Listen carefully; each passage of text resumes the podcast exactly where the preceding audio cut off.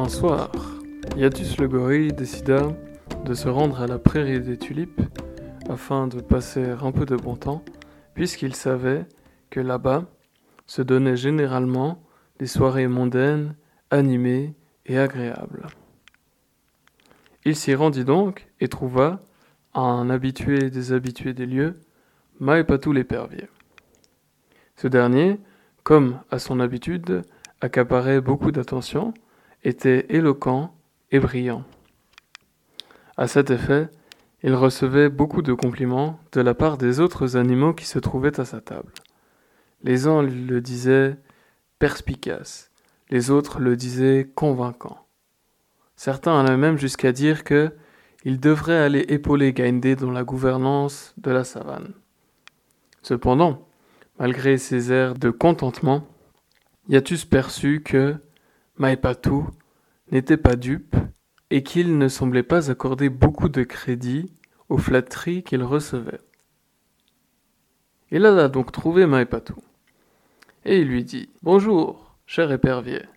Je constate que, comme à votre habitude, vous êtes très populaire ce soir.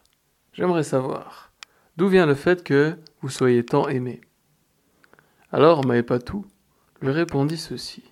Bonjour Iatus, j'ai l'impression que tu confonds le fait d'être aimé et le fait de recevoir des flatteries. Et Iatus ne dit rien. Alors Maïpatou poursuivit. Et il dit Vois-tu, la plupart des gens qui sont ici et qui me flattent le font parce que je suis devant eux.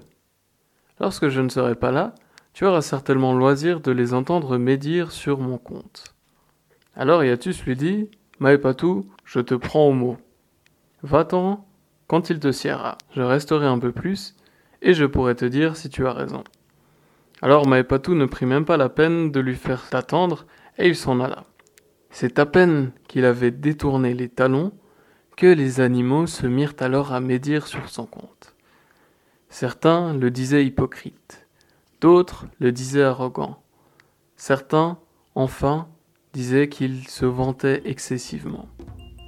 Alors Yatus comprit que ce Maïpatou était loin d'être bête. Ce qu'il avait dit était vrai. Quiconque aime à flatter les gens en face les dénigre dans le dos.